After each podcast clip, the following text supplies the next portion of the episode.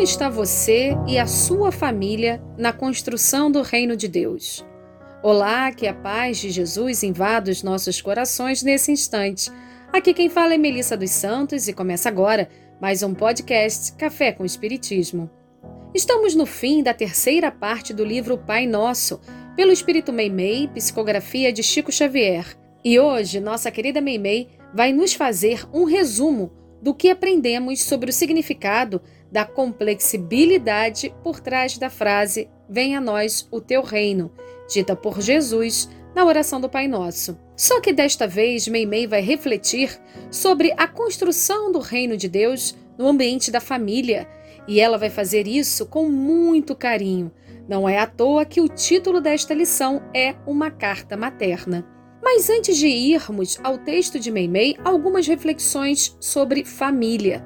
Na questão 774 do Livro dos Espíritos, diz que a família constitui uma lei natural para os homens e reforça: os laços sociais são necessários ao progresso e os de família mais apertados tornam os primeiros. Ou seja, quanto maior for o envolvimento, o amor no núcleo familiar, mais a sociedade progride. Na questão seguinte, Kardec pergunta qual seria para a sociedade o resultado do relaxamento desses laços de família. E a resposta é taxativa: uma recrudescência do egoísmo. A família é uma grande escola onde aprendemos a amar e principalmente a respeitar, onde entendemos os conceitos de cuidar e de sermos cuidados é uma célula matre que nos dá as primeiras noções para levarmos a sociedade. Pai, mãe, filhos, avós, tios, primos, não importa o grau de parentesco, não importa se é família do coração, família consanguínea, Deus nos uniu com um propósito. E sim, a família do comercial de margarina, aquela perfeita em que todos são felizes 24 horas por dia, não existe. Nós somos imperfeitos, então nossas famílias também ainda assim vão ser, e isso é muito importante de ser entendido. Alguns de nós reencarnam em um determinado núcleo familiar por simpatia, por afeição aos espíritos que ali existem. Há também aqueles que reencarnam em um núcleo familiar para aprender ou ensinar, sem necessariamente ter convivido em outra existência. E muitos de nós reencarnam em um mesmo núcleo familiar para, digamos assim, aparar as arestas, exercitar o amor entre almas que já viveram momentos de guerra.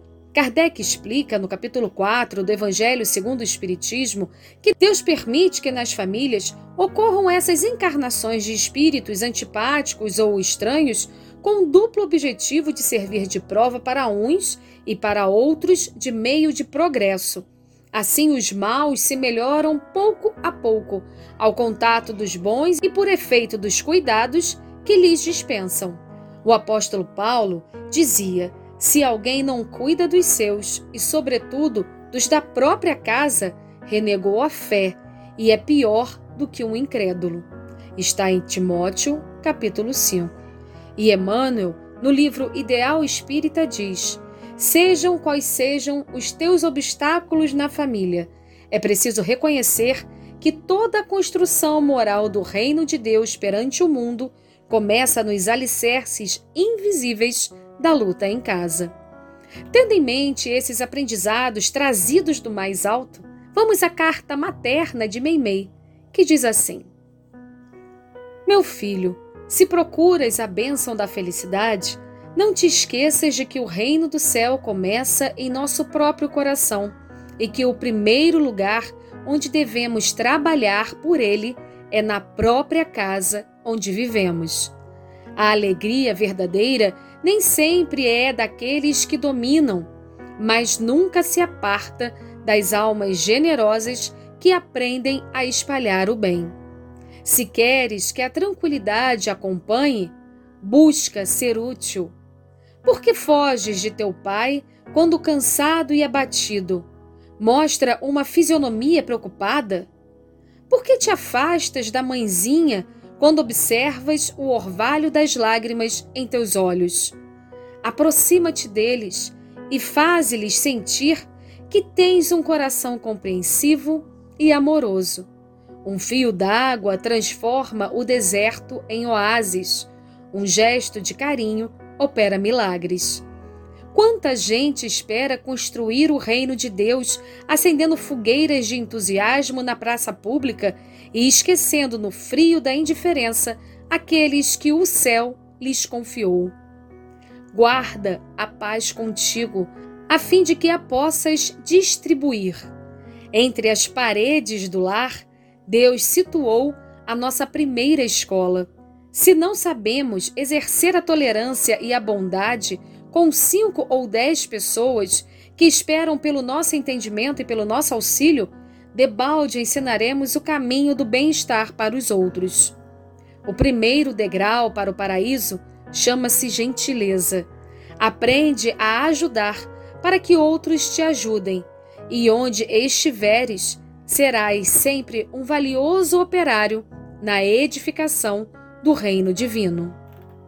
Por fim, Meimei encerra com um pequeno poema, na qual ela chama de apontamento, e diz assim: Toda bondade mais simples, sincera, nobre, leal, ajuda na construção do reino celestial.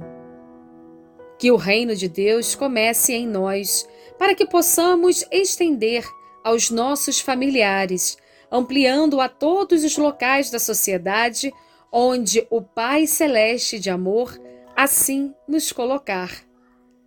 Que possamos ter em mente a responsabilidade de uma família e nossa função dentro dela, buscando sempre espalhar o amor, a compreensão, o respeito e a paz. Que Deus abençoe todos nós e todas as famílias. Que assim possa ser. E até o próximo podcast Café com Espiritismo.